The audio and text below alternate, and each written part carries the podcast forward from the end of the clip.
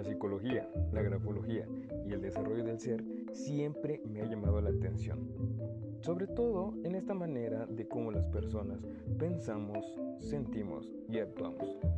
Soy Isa Correa y te invito a este podcast donde encontrarás temas de psicología, grafología, conciencia, espiritualidad y diversos temas que nos llevan a indagar sobre esta triada de cómo pensamos, sentimos y actuamos.